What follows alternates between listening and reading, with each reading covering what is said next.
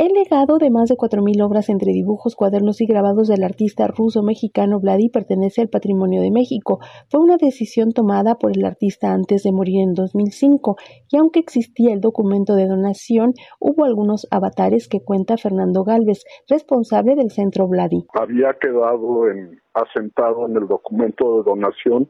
que hasta que murieran él y su mujer se haría efectiva la entrega del resto de las 4.000 obras.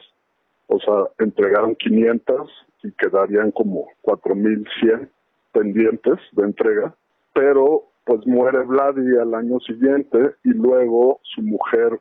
unos años más adelante y entonces pues hubo una situación en la que un sobrino de su mujer no quiso hacer entrega de la obra pues después de muchos avatares, pues ahora se formaliza esta entrega de parte de la Universidad Autónoma de la Ciudad de México que había tenido resguardo esta obra o incomodato por parte de la viuda de el pintor, de la señora Isabel Díaz, pero pues estas piezas ya pertenecían al patrimonio nacional puesto que ese había sido el deseo tanto de Vladi. Ahora las autoridades reconocen este legado que ha sido resguardado por la Universidad Autónoma de la Ciudad de México. La muerte de,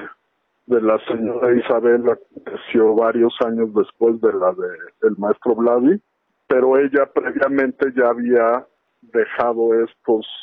cuerpos de pintura, cuadernos, dibujos, grabados en la Universidad Autónoma de la Ciudad de México, lo que hicieron las autoridades universitarias con el IMBAL